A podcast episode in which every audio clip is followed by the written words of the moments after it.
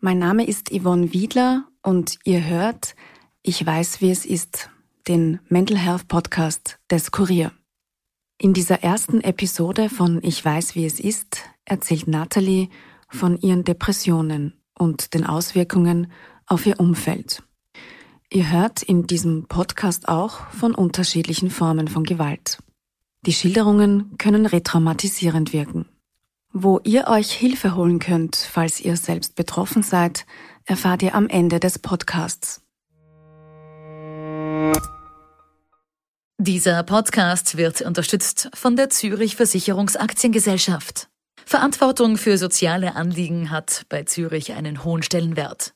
Zürich will vor allem die Zukunftschancen von Kindern und Jugendlichen, die von Armut, Migration oder körperlicher und geistiger Einschränkung betroffen sind, erhöhen.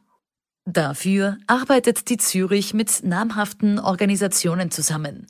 Denn für Zürich hat Verantwortung und soziales Engagement Tradition. Mehr Infos findet ihr in den Show Notes.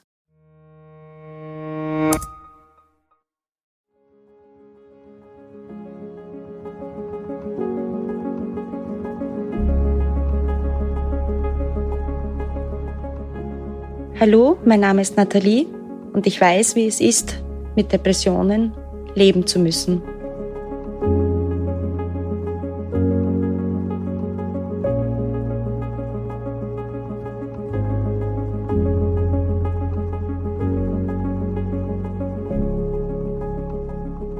Ich glaube, das größte Problem ist schon mal, wenn man zur Welt kommt und nicht gewollt ist. Also das ist, kriegt man ja schon im Mutterleib mit.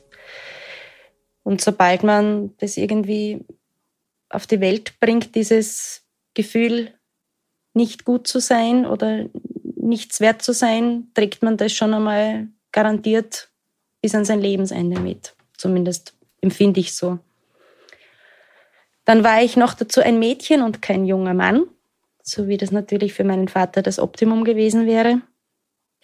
Und meine Eltern haben damals beschlossen, als ich drei war, nach Wien zu ziehen. Dort hat eigentlich dann das Elend seinen Lauf genommen. Meine Mutter war Zeit ihres Lebens, soweit ich weiß, immer ein sehr labiler Mensch und hat in Wien geglaubt, sich mit Menschen umgeben zu müssen, die ihr gar nicht gut getan haben und ist auch aufgrund dessen dem Alkoholismus verfallen. Und mein Vater war ein sehr angesehener Polizist damals in Wien und für den war das natürlich durch meine Mutter und durch das, dass ich ein Mädchen bin, ein, eine einzige Schande und eine Scham. Richtig machen konnte ich sowieso nichts. Das war ganz egal, was das war. Meine Mutter war im Prinzip nie zu Hause, denn wie gesagt, ihr Hauptwohnsitz waren Gasthäuser. Das hat schon angefangen, als ich noch im Kindergarten war, wo ich dann eben die ganze Zeit alleine zu Hause war. Und da verliert man sich dann schon das erste Mal als Kind, weil man eingesperrt in einer Wohnung sitzt und sie nur hofft, dass irgendjemand kommt und einen rettet. Nur das passiert nicht, aber das weiß man natürlich in dem Alter nicht. Und da entstehen eigentlich auch ganz große Ängste, weil diese Verlorenheit und diese Dunkelheit in diesen Räumen, die ziehen sich ja auch mit, die machen ja ganz viel mit einem. Und dann wartet man darauf, dass die Mutter oder irgendjemand nach Hause kommt und dann meistens in einem unaussprechlichen Zustand. Das heißt, man kriegt den nächsten Dämpfer. Also auf der einen Seite, als Kind freut man sich, das Elternteil kommt nach Hause und im nächsten Moment hat man dann aber gleichzeitig wieder Angst. Also dieses nicht zu wissen, was einen erwartet, ist eigentlich schon in dem Alter total zerstörend. Meine Eltern haben es eh nicht lang miteinander getan und haben sich dann scheiden lassen. Und kurz darauf hat meine Mutter dann einen neuen Lebenspartner bekommen, der auch sehr, sehr viel getrunken hat, so wie meine Mutter. Und uns dann natürlich jedes Mal, wenn es zu viel war, körperlich schwer misshandelt hat.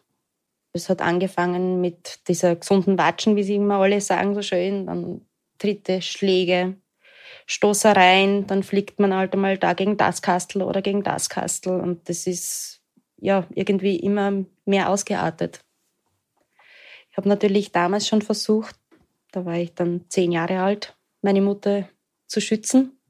Das heißt, weil ich immer gedacht habe, sie ist so krank und so schwach durch dieses Trinken, dass ich das übernehmen muss, ähm, mich schützend vor sie zu stellen und natürlich ja jede Menge davon dann von dem Wut und vor dem Hass, den dieser Mensch in sich getragen hat, abbekommen habe. Das heißt also, das war das nächste Mal, wo ich dann erfahren habe, okay, der Nächste will mich nicht.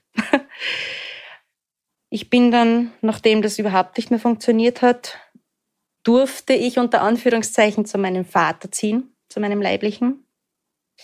Was natürlich die Sache nicht besser gemacht hat, weil dort habe ich ja gewusst, dort bin ich noch weniger wert.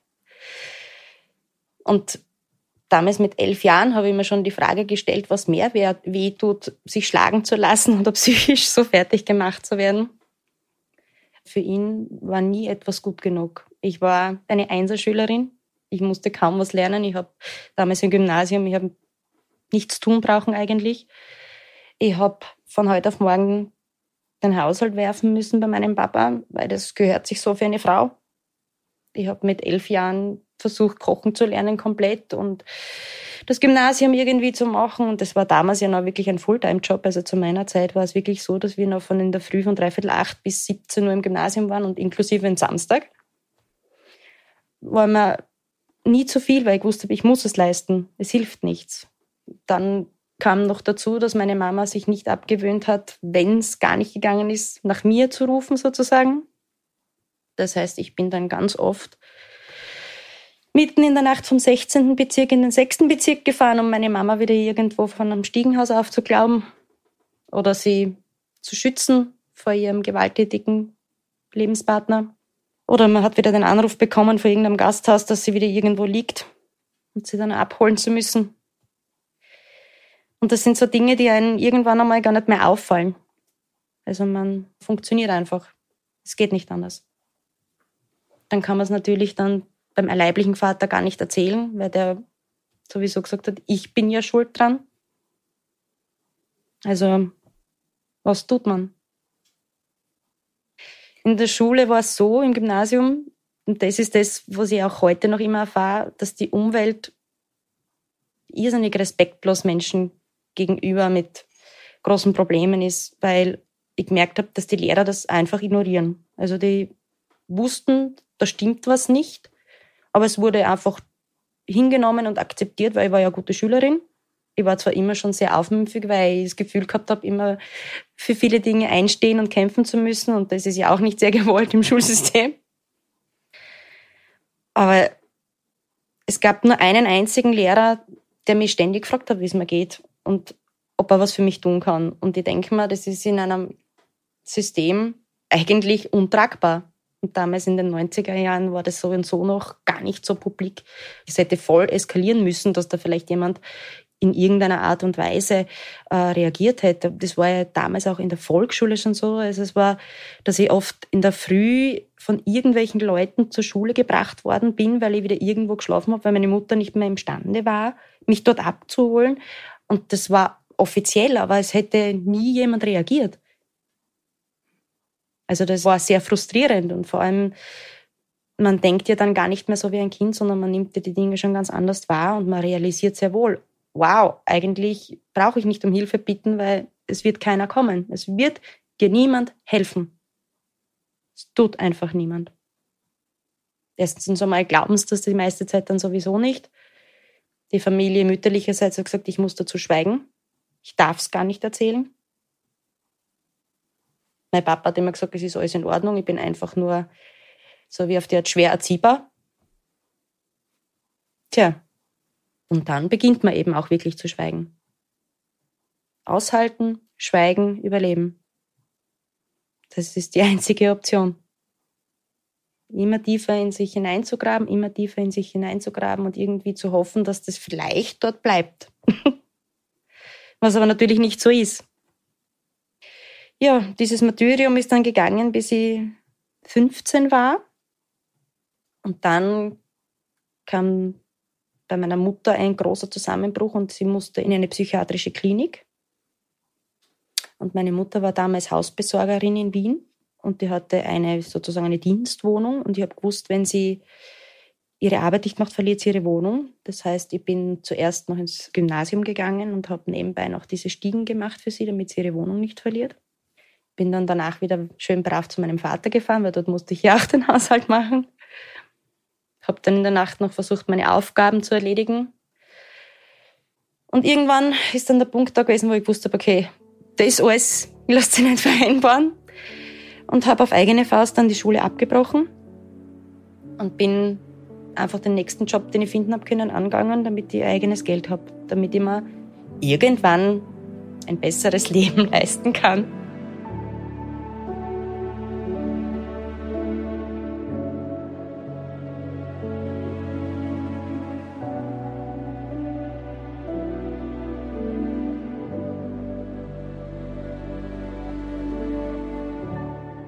Natalie ist 38 Jahre alt.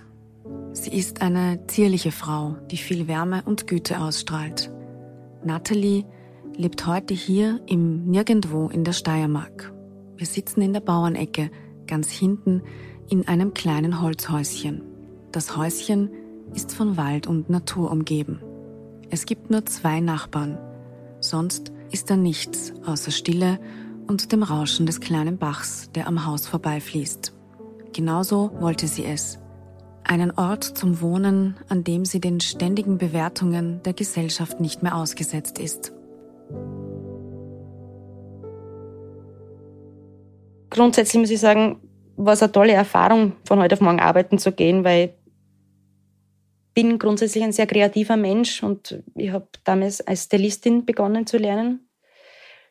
Hat mir enormen Spaß gemacht und vor allem dort war es nicht so, dass irgendwer Druck auf mich ausgeübt hat, sondern ja, da war ich einfach nur zum Arbeiten. Nicht denken, nur tun und nichts anderes. Aber nachdem das dann mit meiner Mutter auch immer schlechter geworden ist und dann ich ständiger in diese Kliniken fahren habe müssen und dann die Stiegenhäuser und mein Vater mir dann gesagt hat, dass er aus Wien weggeht, habe ich gewusst, okay, wenn ich allein in Wien bleibe, werde ich nicht überleben. Das war für mich klar. Und habe mich dann entschlossen, in Wien die Lehre abzubrechen, habe mir eine Alternative gesucht im Burgenland unten, wo die Familie mütterlicherseits zu Hause ist. Konnte dort in eine Wohnung meiner Tante ziehen. Habe dort fertig gelernt und ja, dachte, dann kommt meine Zeit. Ich wollte unbedingt die Matura nachmachen und studieren gehen und alle meine Träume, die ich halt irgendwie gehabt habe, nachverfolgen. Doch hat sich meine Mutter in der Zeit wo es bei mir ein bisschen bergauf gegangen ist, dazu entschlossen, nochmal schwanger zu werden und noch ein Mädchen auf die Welt gebracht, also meine Halbschwester, die natürlich nicht bei ihr bleiben konnte, weil sie immer noch, also dann zu der Zeit auch noch von Medikamenten und von Alkohol abhängig war und der Lebenspartner, der damalige meiner Mutter, inhaftiert wurde kam dann meine kleine Halbschwester dann zu mir. Das heißt, ich war von heute auf morgen mit 18 Jahren dann auch noch Leihmama. Was für mich aber ganz klar war, weil ich hätte sie nicht im Stich gelassen. Ich habe gesagt, das hat sie nicht verdient. Für mich war damals keiner da, ich werde es nicht tun. Und habe dann Gott sei Dank durch meine Cousine, die hat dann tagsüber auf meine kleine Halbschwester geschaut, weil ich ja doch arbeiten war. Und danach halt, ja, wieder das gleiche Bild machen, nicht denken, funktionieren. Funktionieren, funktionieren, funktionieren. Ich habe versucht, das Beste zu geben. Und ja, sie ist immer noch wie mein eigenes Kind. Aber alle Verhandlungen auch mit dem Jugendamt damals haben nichts geholfen. Dann musste sie wieder zurück zu ihrer Mutter, weil dann hat sie, glaube ich, zwei oder drei äh, Entzugskliniken besucht, meine Mutter. Und das hat fürs Jugendamt gereicht weil keine Gefahr mehr im Verzug ist. Und sie musste dann wieder weg. Und das war natürlich nicht sehr einfach für mich, weil ich das Gefühl gehabt habe, in dem Moment, ich habe vielleicht nicht genug getan. Vielleicht hätte ich irgendwas nur tun können, dass sie bleiben kann, dass sie ein anderes Leben hat, dass sie besser aufwachsen kann, dass sie Zukunftschancen hat, dass ihr das keiner nehmen wird, dass ihr keiner wehtun wird dass niemand da ist, der was ihr sagt, dass sie nicht gut genug ist.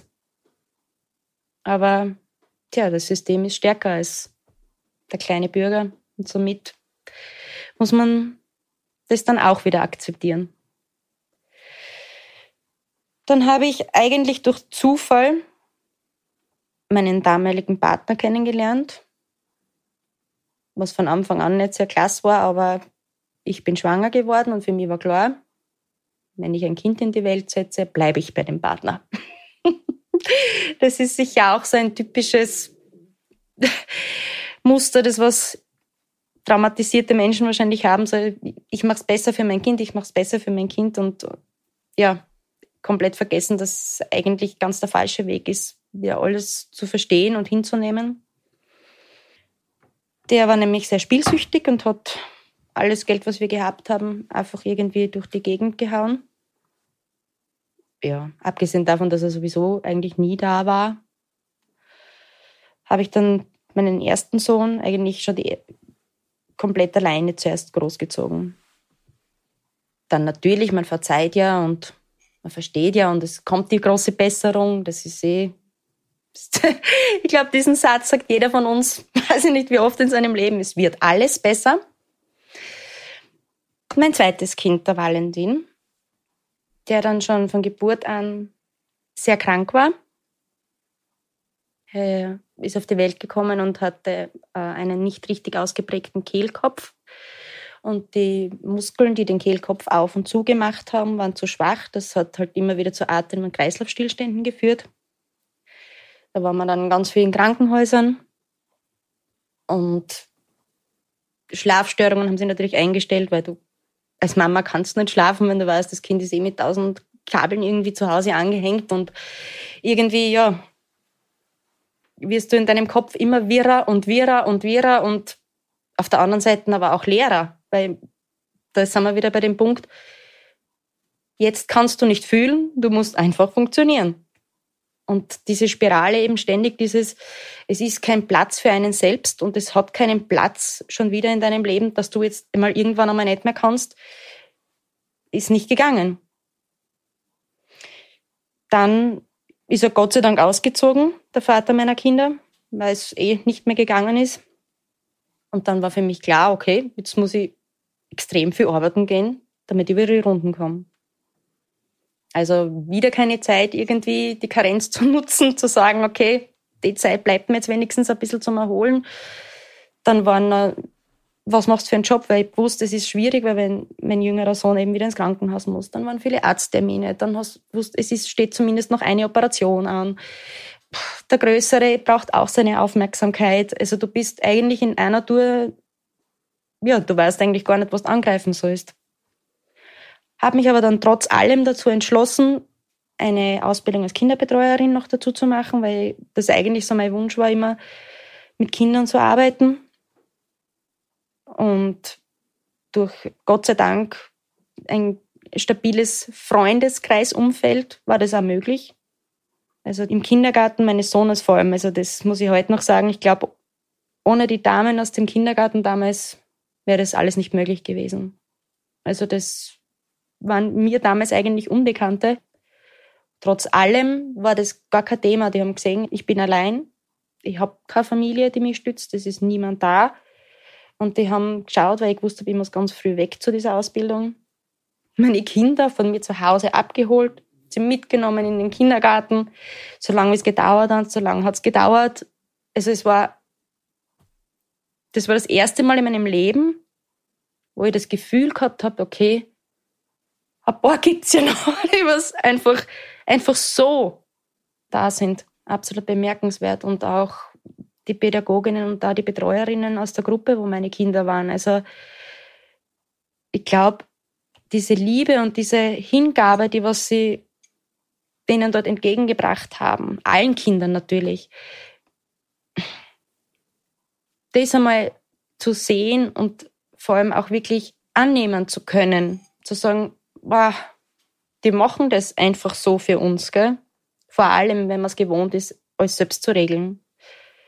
Also das war sicher ein großer Lernprozess für mich. Also zu sagen, okay, es ist in Ordnung, in der Hinsicht Hilfe anzunehmen und sich nicht zu schämen. Und auf der anderen Seite war es so überwältigend, weil ich mir gedacht habe, ja, wieso kann das nicht einfach so sein? Ich möchte nichts anderes, wie dass die Menschen in meiner Umgebung eine liebevolle Hand haben, die sie durchs Leben begleiten. Wieso kann das nicht einfach so sein? Einfach so. Und ja, das war, glaube ich, das Beste, was meinen Kindern natürlich auch passieren hat können. Es war Stabilität, es war Liebe, es war Verständnis da.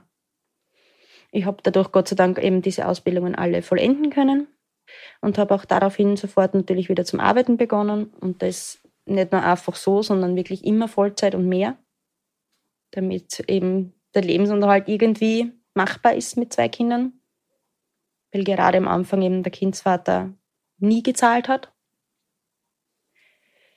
Das war natürlich eine ganz schwere Zeit, weil, wie gesagt, kein Background. Das bisschen Geld, was ich gehabt habe, hat mein Ex-Partner verspielt gehabt. Also von heute auf morgen eigentlich wieder komplett bei Null begonnen. Ja, und wie gesagt, irgendwie dieses Wirrwarr oder die Lehre, ich, ich weiß es nicht, was in einem drinnen ist eigentlich, wird halt immer größer und immer größer und immer größer. Und das ist tatsächlich, man sieht sich dann von außen so wie, wie eine Maschine. Du musst einfach laufen. Und das Gute ist ja daran, dass keiner hineinschauen kann in einen. Und eine gewisse Zeit lang funktioniert das hervorragend. Das geht super. Also ich war die Top-Mitarbeiterin, immer verlässlich, immer da, nie krank, hat immer alles gepasst. Elternverein dort und da und immer alles gemacht, weil wenn, dann geben wir ja alles, was wir haben. Und habe dann 2014 meinen heutigen Lebenspartner kennengelernt. Und da war ich eigentlich noch relativ stabil. Also zumindest nach außen hin. Obwohl ich im Vorhinein schon immer grobe Schwierigkeiten gehabt habe, mich am Abend dann in den Schlaf zu wiegen oder überhaupt mit dem Alltag dann klarzukommen. Aber wunderbar das natürlich immer dann gemacht, wenn die Kinder im Bett waren und dann die Realität ein bisschen nachgelassen hat, dann ist halt die große Dunkelheit gekommen. Aber das lebt man natürlich nicht nach außen, weil das wäre ja dann wieder eine Schande gewesen. Für mich selbst sowieso. Dann habe ich ihn Gott sei Dank kennengelernt und ich habe ihm von Anfang an gesagt, dass ich sicher anders bin wie andere. Und allein das ist, glaube ich, schon so das Schlimme, sich selbst eingestehen zu müssen, dass man nie so sein wird wie ein gesunder Mensch. Auch wenn man es vielleicht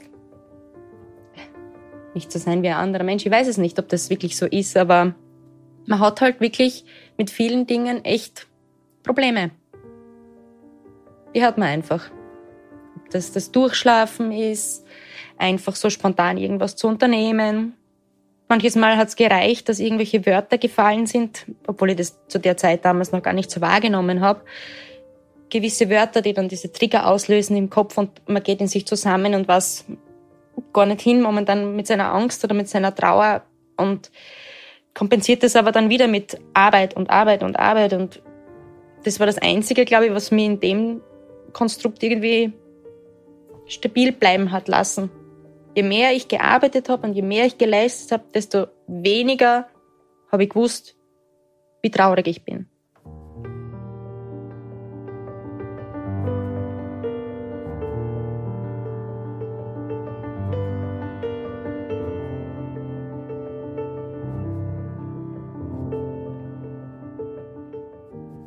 Ich habe zwar einige Male versucht, mit Familienaufstellungen und alternativen Gesprächstherapien ein bisschen was aufzuarbeiten, was natürlich sicher bis zu einem gewissen Grad was geholfen hat.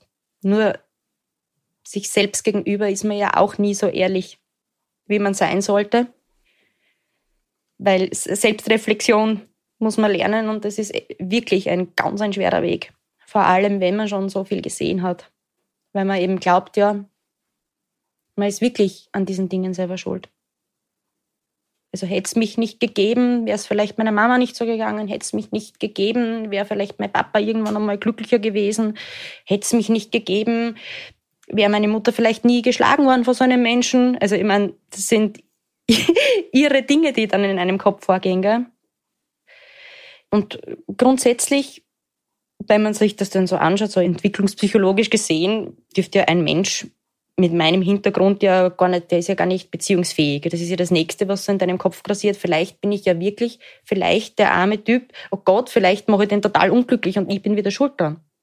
Also das heißt, auch das manifestiert sich dann in einem drinnen. Man hat immer Angst, den anderen unglücklich zu machen. Ständig. Man hat immer das Gefühl, hoffentlich mache ich nichts falsch, weil man liebt die Person ja. Man will, dass der glücklich ist. Da geht es gar nicht darum, dass man selber glücklich ist. Man will einfach, boah, man hat den gern, dem darf es an nichts fehlen. Und dann kommt wieder diese riesengroße Angst. Aber das kann ich gar nicht geben. Ich kann vielleicht gar nicht die Person sein, die er verdient. Und zuerst, ich sehe natürlich ganz klasse eine neue Beziehung und jemanden zu finden, der dich genau so akzeptiert, der dann überhaupt keine Ahnung hat, wie das ist, so aufzuwachsen, weil ich glaube, die Leben von meinem Partner und mir könnten nicht konträrer sein. und mit offenen Karten zu spielen, das alles zu erzählen und zu sagen, eigentlich bin ich ein Häufchen Elend. Und er trotzdem bleibt. ist nicht so leicht. Vor allem, wie gesagt, wenn man immer in der Angst lebt, irgendwann ist es sicher weg, weil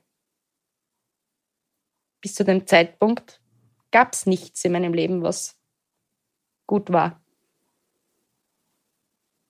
Ja, und dann ist das in meinem Kopf eigentlich immer schlimmer geworden, immer schlimmer geworden. Habe das natürlich nicht artikuliert und habe gedacht, es, wird schon wieder werden. Jetzt habe das glorreich so lange geschafft. Dann war ich schon 30 und immer noch weitergemacht und immer noch weitergemacht und immer noch weitergemacht. Und dann 2020 kam ja dann Corona. Und es ist natürlich schwieriger geworden, weil pff, Vollzeitjob, Partnerschaft hat nicht gut funktioniert, weil man sich ja selbst so verändert. Wenn man in einer Depression ist, man merkt es nicht. Mein Partner hat sich natürlich auch zurückgezogen, weil, und das muss man sagen, jeder in deiner Umgebung ist überfordert mit einem Menschen, der eigentlich offensichtlich nur mehr dahin vegetiert und leidet. Wir haben uns dann auch räumlich getrennt durch das. Das war sicher auch ein ganz großer Fehler, weil dann für mich natürlich die Bestätigung wieder da war, ich schaffe ja wirklich gar nichts. Für meine Kinder war es eine Katastrophe, vor allem für meinen Jüngeren, weil er absolut das sicher, ja, ich glaube, nichts Besseres hätte meinen Jüngeren nicht passieren können, wie mein jetziger Partner halt. Und dann hast du wieder nichts. Dann stehst du wieder da. Dann eben Corona. Distance Learning. Wow. Zwei Kinder, Vollzeitjob, gerade getrennt. Du stehst mit der Wohnung alleine da. Du hast irgendwie alles für das, was du je gekämpft hast, deine Träume. Wir haben uns ein Haus gekauft 2016. Alles wieder weg.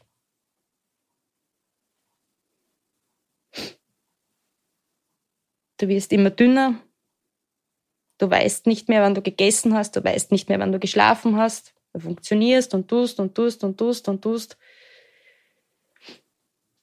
Ja, und dann kam eben mein persönlicher Lockdown. Ich habe nicht mehr leben wollen, weil ich für mich beschlossen habe, es ist genug an Schmerz.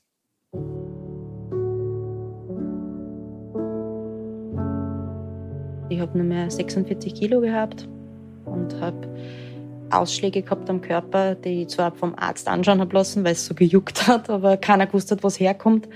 Auf die Psyche hat natürlich keiner gedacht, weil ich habe ja wunderbar funktioniert nach außen hin.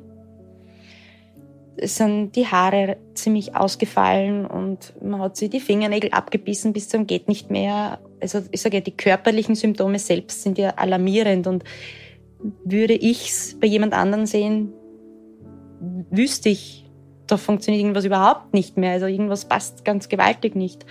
Und auch meine beste Freundin um alles in der Welt, also die war unfassbar. Die war mehr bei mir wahrscheinlich wie bei sich zu Hause, weil sie einfach gewusst hat, ich brauche jemanden neben mir.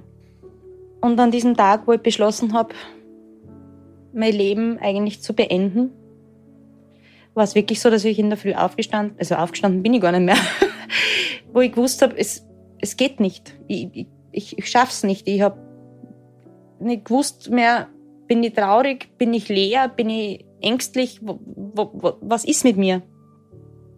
Ich kann nichts richtig machen, ich bin sicher keine gute Mutter, also das sind genau die Dinge, die man eben dann sieht. Alles, was man tut, ist nicht richtig. Nicht genug, nicht ausreichend und schon gar nicht macht es irgendjemanden glücklich, dass es dich gibt. Also für was willst du auf dieser Welt bleiben? Man hasst sich selbst. Man bestraft sich ja eigentlich damit auch selbst mit diesen ganzen Sätzen, die man da die ganze Zeit im Kopf hat. Man denkt sich, bevor ich jetzt noch irgendwen ins Unglück reite oder bevor ich selber noch einmal mir selbst noch einmal weh tue, nehme ich mir lieber das Leben. Also ein Unglück mehr auf dieser Welt, so auf die Art. Also man fühlt sich genauso. Es wäre für alle besser, wenn es einen nicht gäbe. Das ist so der Punkt gewesen. Und es ist mir wirklich echt richtig schlecht gegangen an den Tag. Aber meine beste Freundin, ja, die ist, wie gesagt, wahrscheinlich mehr als meine Seelenverwandte und hat mich dann keine Sekunde mehr aus den Augen gelassen und mich auch davon überzeugt, dass es besser ist für mich, ins Krankenhaus zu gehen. Und dann sind wir in die Sigmund Freud Klinik nach Graz gefahren, wo man sich ja dann die Hilfe erhofft.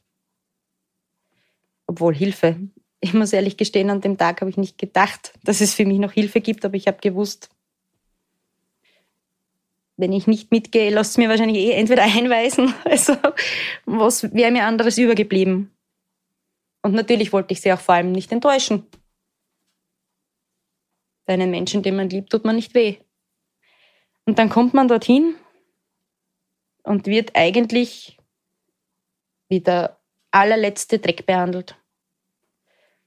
Es wird da nicht großartig erklärt, was gemacht wird, sondern du sitzt dir dort, du bist in einer schweren psychischen Krise. Das heißt, du bist ja in Wahrheit absolut nicht fähig, dich zu artikulieren.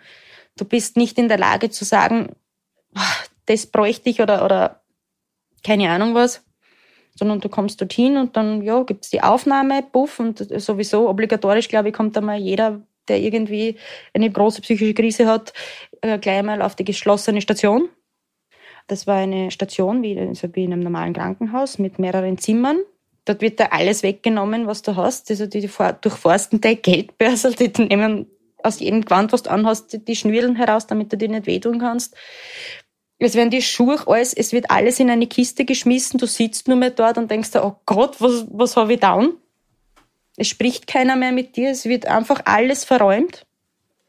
Von einem Gang ist man in die Zimmer gekommen, mit einem Schwesternzimmer ganz am Anfang. Dort hatte man die Möglichkeit, wenn man was gebraucht hat, unter Anführungszeichen, sich aus der Kiste zum Beispiel die Zahnpasta geben zu lassen, wenn nicht einmal die durfte man ihr behalten. Und von den Zimmern selbst war so, in dieser geschlossenen Abteilung, wo eben den ersten Abend war, dort gab es immer nur zwei Betten drin, also zumindest in dem Zimmer, wo ich war. Und ein kleines Waschbecken. Und ansonsten gab es einen Raum für die Raucher. Und das durfte man eigentlich auch nur ganz schwer irgendwie, weil Feuerzeug gab's vorne. Also man musste sich vorne die Zigarette anzünden, dann ist man durch den Gang gelaufen bis nach hinten, dass sie nicht ausgeht und dann hat man rauchen können in dem Raum. Wenn du Fragen stellst, also so wie meine erste Frage war, weil ich durch diese extreme Angst wahnsinnig geschwitzt habe, ich würde mir gern waschen gehen, duschen gehen, gibt's nicht, nein, weil auf der ganzen Station gibt's eine Dusche und die darf nur in der Früh unter Aufsicht benutzt werden.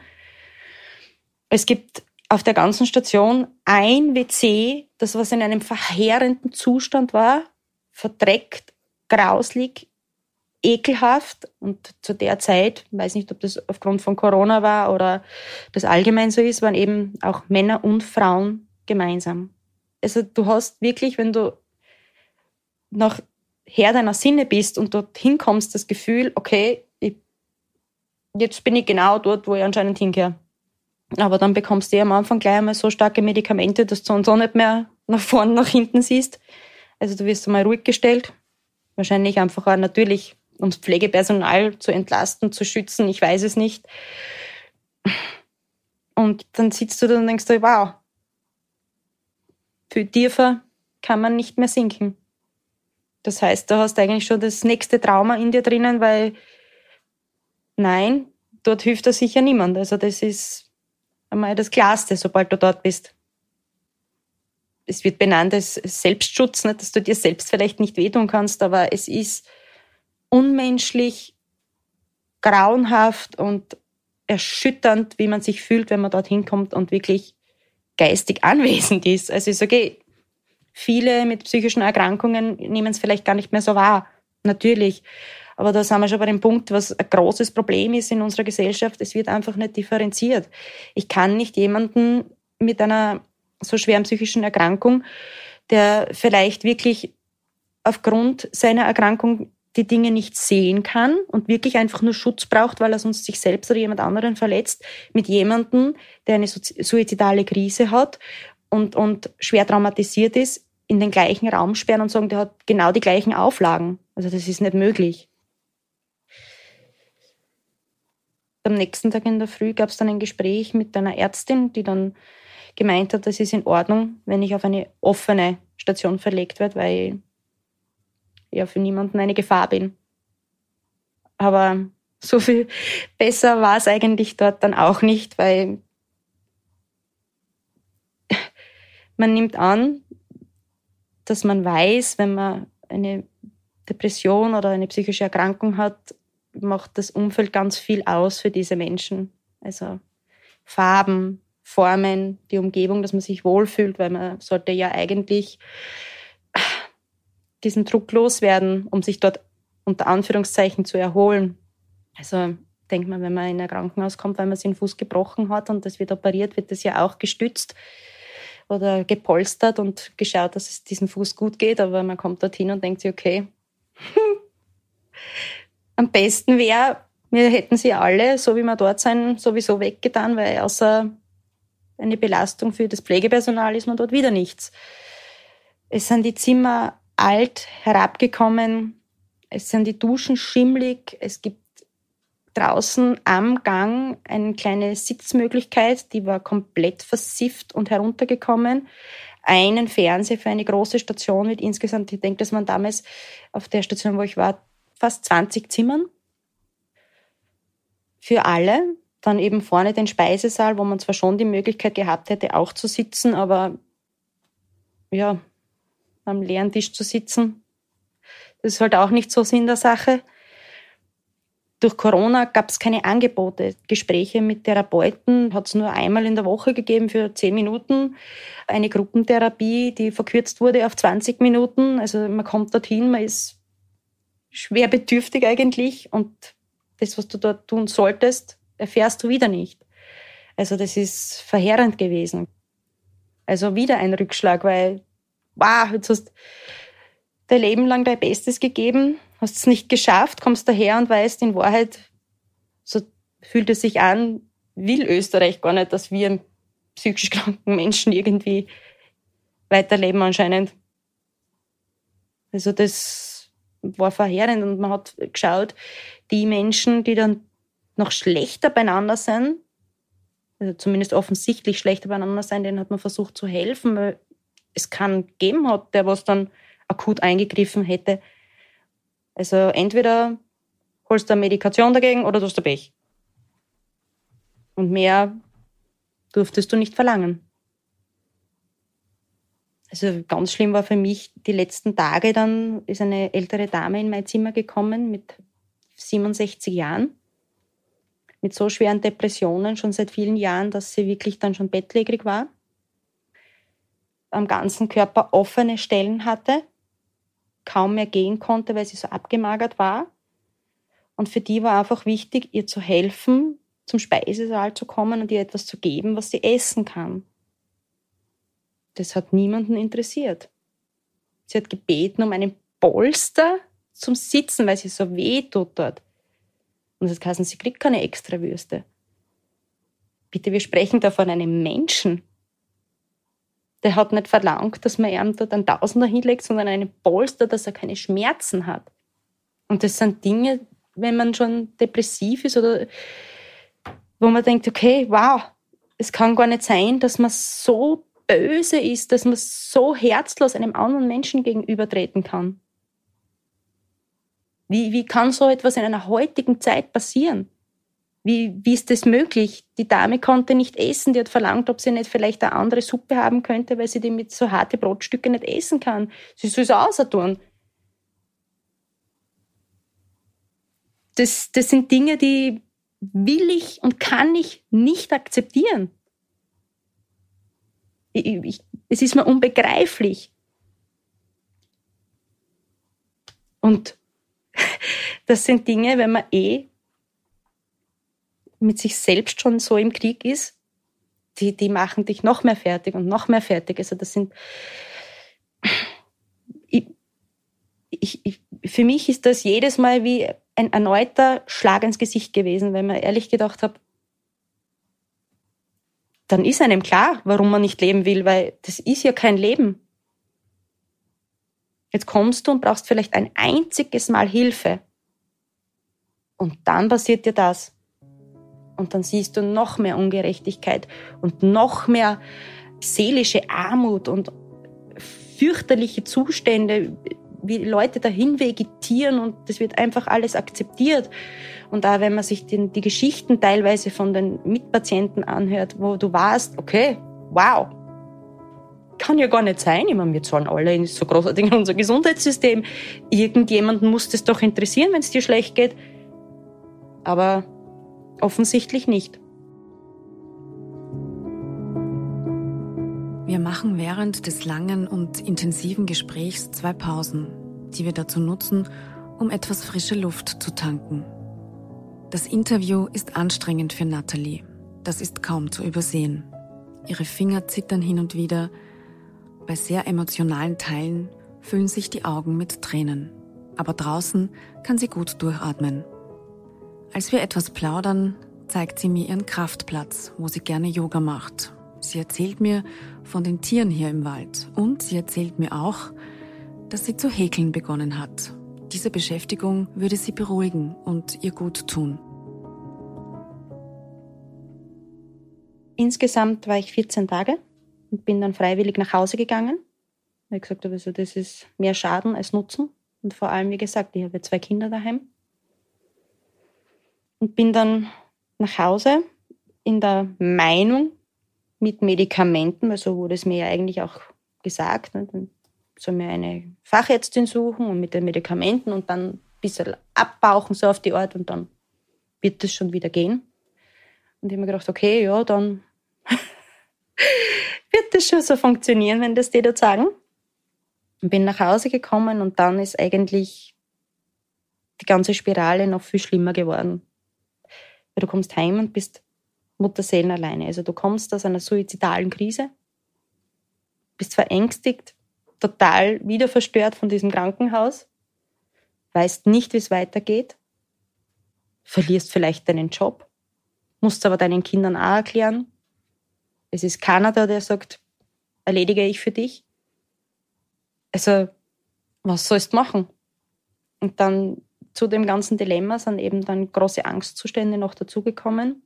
Ich konnte das Haus nicht mehr verlassen, was natürlich auch Wahnsinn ist. Also, wer übernimmt denn deine Sachen? Du hast Verantwortung als Mutter.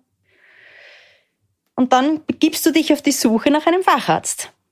Und so wie es in meinem Fall ist, nein, ich werde in Österreich mit meinem Job als Kinderbetreuerin oder Zusatzbetreuung für Kinder immer als Geringverdiener gelten, weil bist im Sozialberuf ja wahnsinnig viel wert. Und somit musst du schauen, dass du jemanden findest, der für die Gebietskrankenkasse arbeitet, weil einen Privatarzt sich zu leisten mit zwei Kindern, das ist nicht einfach so möglich. Nur, dass es halt im ganzen Bezirk nur eine einzige Fachärztin gibt, die was über die Gebietskrankenkasse bezahlt wird. Du bekommst dann nach Wochen deinen Termin. Das heißt, du kommst aus einer suizidalen Krise und du bist nicht betreut. In keiner Weise.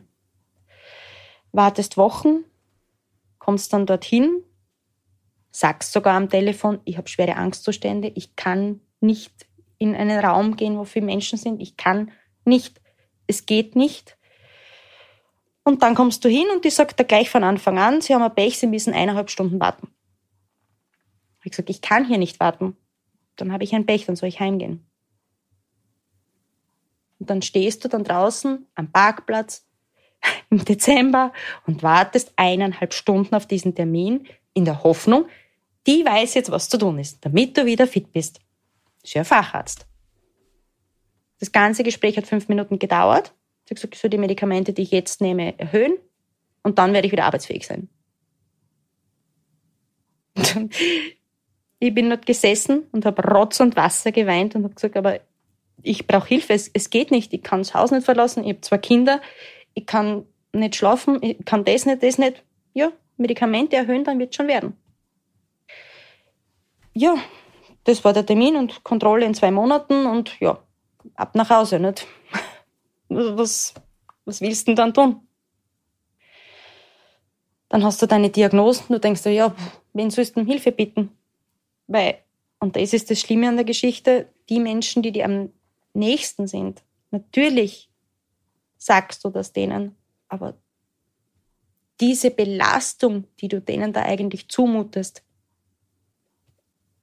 zu verlangen, jegliche äh, Dinge abzudecken, die unser System nicht abdeckt.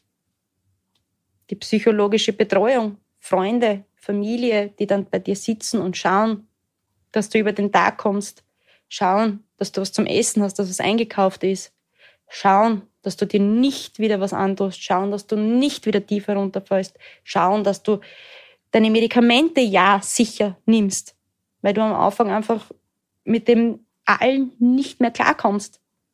Überhaupt nicht. Also ich bin in der Früh aufgestanden, habe geschaut, dass meine Kinder versorgt sind, bin wieder schlafen gegangen. Meine Kinder sind nach Hause gekommen von der Schule. Ich habe geschaut, dass die Aufgaben erledigt sind, dass sie was zu essen haben, dass der Haushalt gemacht ist, dass meine Kinder gut ins Bett kommen und bin wieder schlafen gegangen. Und in Wahrheit was ein Abwarten von, ich weiß es nicht was. Dann hat es geheißen, es gibt die Möglichkeit kostenlos eben für eine psychosoziale Betreuung. Diesen Antrag habe ich dann natürlich gestellt, weil ich mir gedacht habe, ja, die ist mobil, die kommen sogar ins Haus. Das habe ich Anfang Jänner dann damals eben gestellt. Und begonnen hat das Ganze im Mai, weil es keine Plätze gibt. Das heißt, ich war noch immer allein. Keine psychologische Betreuung. Niemand, der mit mir fachlich geredet hat. Niemand, der gesagt hat, so und so machen wir es, das und das gibt's.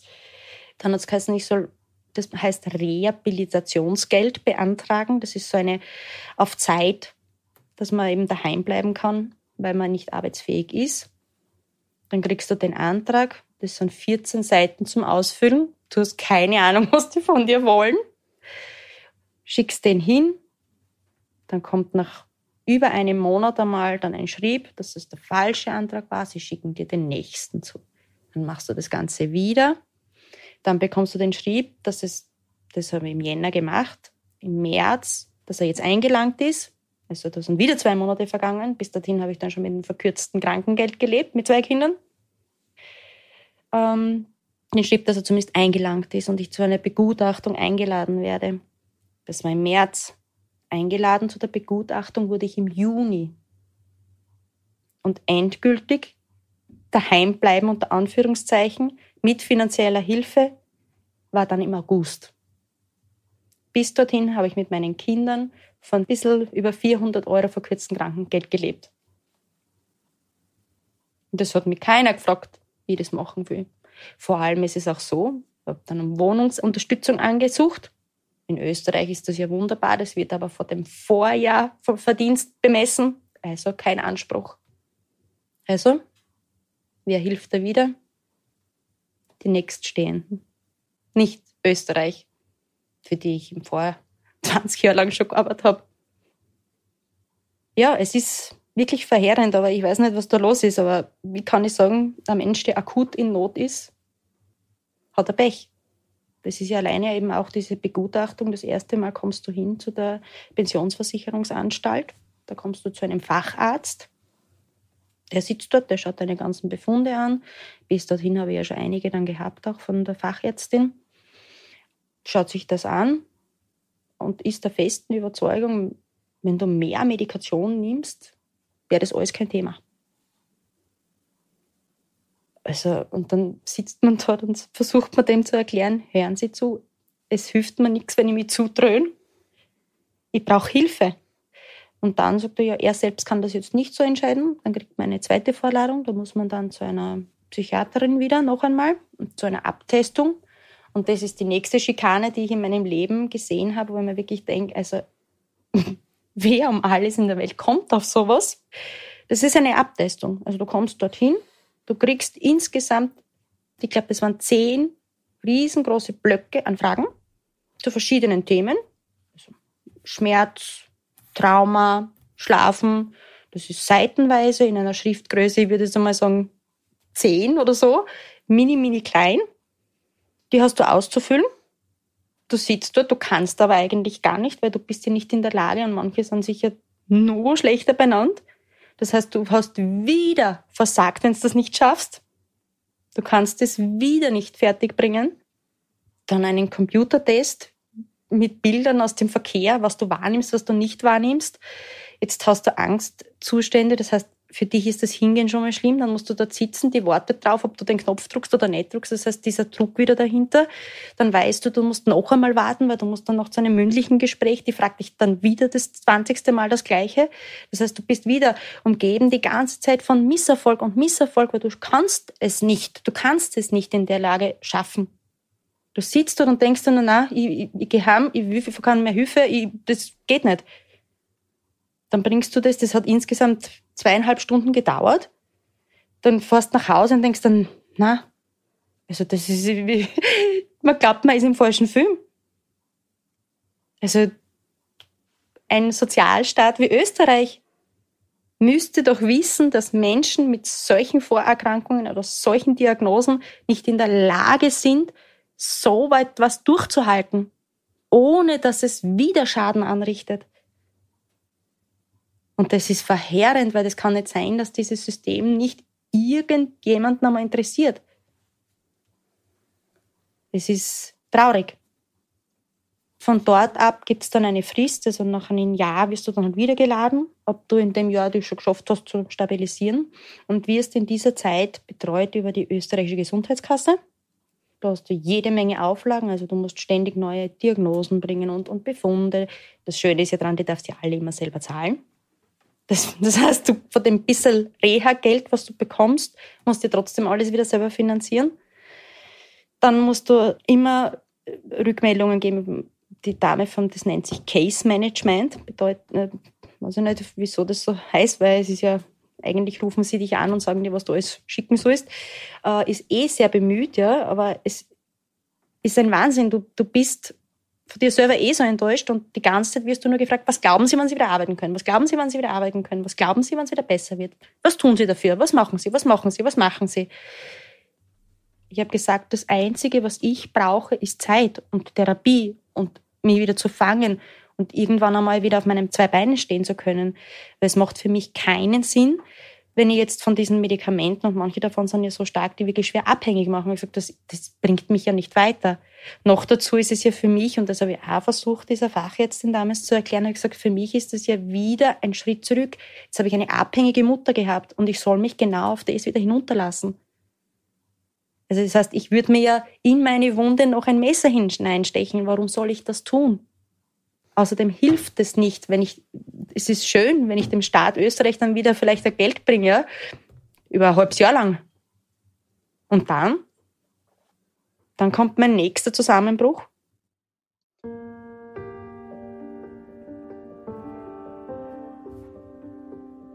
Dann, und das ist das, was auch irgendwie niemand bedenkt, was macht's mit deinen Kindern? Also mein Großer unter Anführungszeichen hat's gut weggesteckt.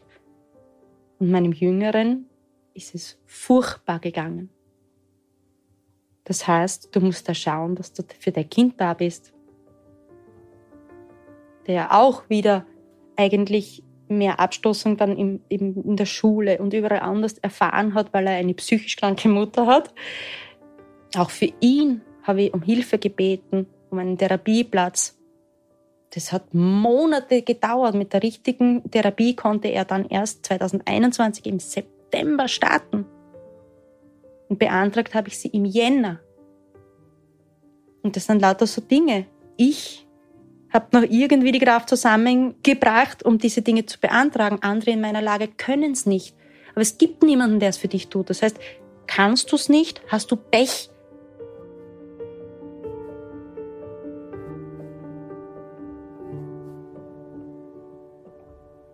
Wie geht's mir heute? Die richtige Antwort für das, was die Menschen immer am liebsten hören, ist gut. es geht mir nicht gut. Natürlich gibt es bessere und schlechtere Tage. Und ja, so wie es ausschaut, läuft's ja. Aber das ist nicht die Wahrheit, weil in einem drinnen ist oft so viel Schaden, das kann man nicht in Worte fassen, wie lange das braucht oder ob das überhaupt wieder jemals wird. Also, so wie es in meinem Fall ist, zum Beispiel, es gibt Zeiten, da kann ich mich weder zu meinem Partner ins Auto setzen und mitfahren, aus Angst, noch schaffe ich es, jemandem zu sagen, ich habe wieder eine Panikattacke, ich brauche Hilfe. Es gibt Momente, da schaffe ich es nicht einmal selber zum Arzt zu gehen, weil ich mich so schäme. Hausarztbesuch. Das letzte Mal hätte ich Medikamente gebraucht und habe so lange warten müssen und dann waren so viele Fragen und die Dame neben mir hat dann immer gefragt, was nehmen Sie, was nehmen Sie, was nehmen Sie? Das nächste Mal überlegst du dir mindestens, so wie es in meinem Fall ist, drei bis vier Wochen, gehe ich zum Arzt?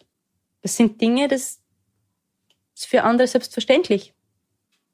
Aber ja, natürlich, es gibt Tage, da ist man ein wenig leichter. Es kommt darauf immer darauf an, wie man geschlafen hat. Natürlich wird das auch immer wieder medikamentös unterstützt, aber es hilft dir trotzdem nichts. So wie es in meinem Fall zum Beispiel ist, dann ist wieder irgendwie eine Kleinigkeit passiert, auch wenn es gar nicht mutwillig ist, was der andere gesagt, getan hat. Das wirft dich dann wieder mindestens zehn Schritte zurück. Das heißt, du schläfst dann schon einmal schlecht, weil du grübelst die ganze Nacht darüber. Du überlegst wieder, okay, hat es mit mir zu tun?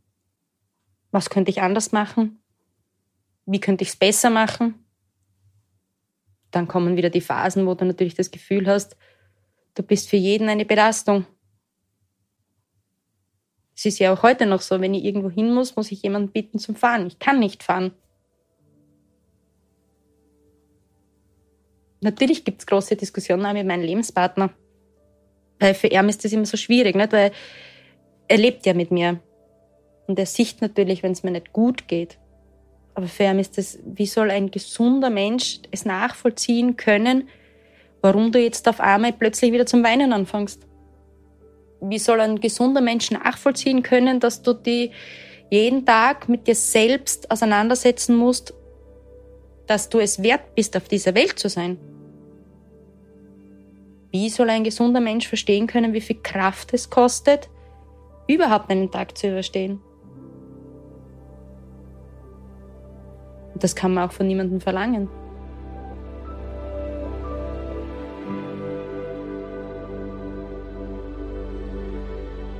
Das letzte Mal richtig gut gegangen ist es mir zu meinem Geburtstag. Grundsätzlich hasse ich ja alle diese, diese Tage.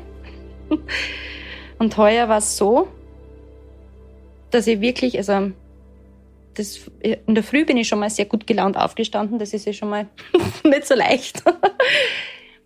Dann habe ich noch ein wunderbares Geburtstagsgeschenk erhalten. Also ich bin schon seit vielen Jahren ein großer Fan von Sam Smith. Und ich habe ihm gesagt, ich werde es nie erleben, auf ein Konzert zu gehen weil das ist immer so weit weg und für mich viel zu teuer. Und dann habe ich Konzertkarten bekommen von meinem Partner, vom Sam Smith. Und noch dazu, obwohl meine beste Freundin eigentlich an dem Tag eingeladen gewesen wäre bei einem Matura-Ball, ist, weil das ist eigentlich meine Wunschfamilie und mein, mein Ein und Alles, sind sie alle an meinem Geburtstag trotzdem gekommen. Und das sind die Momente, die einen so glücklich machen, wenn man dann das Gefühl hat, irgendwo ist mir dann doch wichtig. Auch wenn man es vielleicht nicht fühlen kann, Aber man sieht's.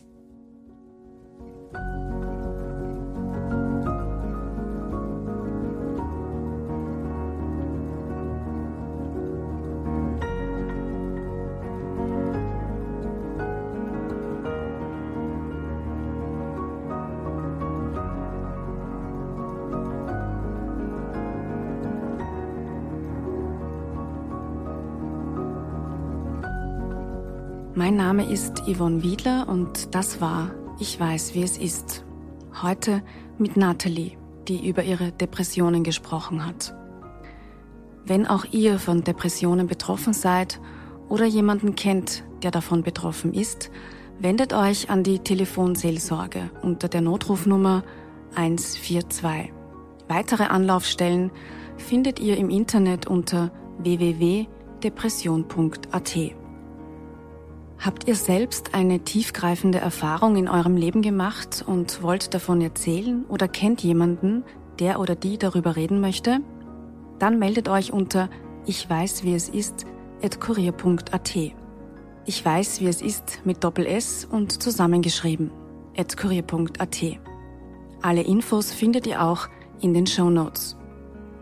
Ich weiß, wie es ist, ist ein Podcast des Kurier.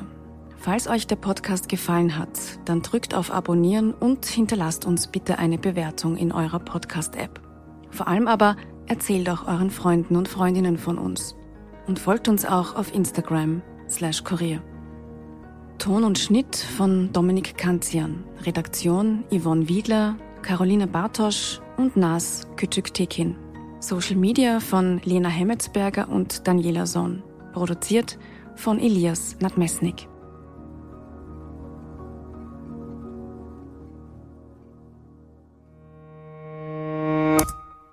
Dieser Podcast entsteht mit freundlicher Unterstützung der Zürich Versicherungs AG. Verantwortung für soziale Anliegen hat bei Zürich Tradition und einen hohen Stellenwert. Risiken können Menschen daran hindern, ihr volles Potenzial zu entfalten und ihre Ziele zu erreichen. Als Versicherung versteht Zürich etwas von Risiken und wie man sich davor schützen kann. Es gibt aber auch Risiken, die sich nicht durch einen Versicherungsvertrag abdecken lassen. Armut, Behinderung, Arbeitslosigkeit, Flucht und soziale Benachteiligung. Das nimmt Zürich zum Anlass für ihr soziales Engagement.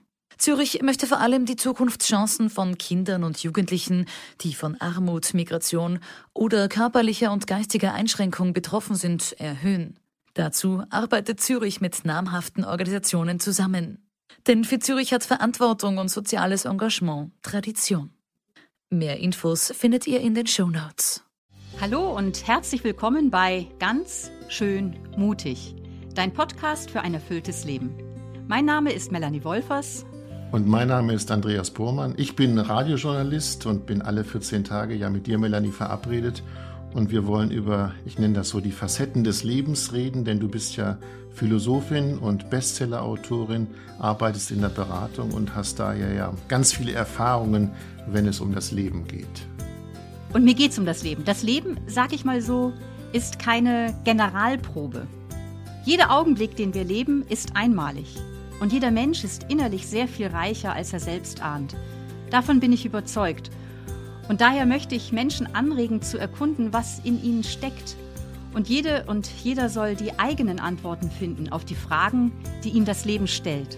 Darauf bin ich gespannt und eines ist noch zu sagen. Ganz schön mutig, dein Podcast für ein erfülltes Leben gibt es kostenlos zu hören auf allen gängigen Podcast-Plattformen. Jeden zweiten Dienstag gibt es eine neue Episode. Weitere Informationen findet ihr auf melaniewolfers.de. Bleibt nur noch zu sagen, ihr hört von uns. Wir freuen uns auf euch. Bis dahin.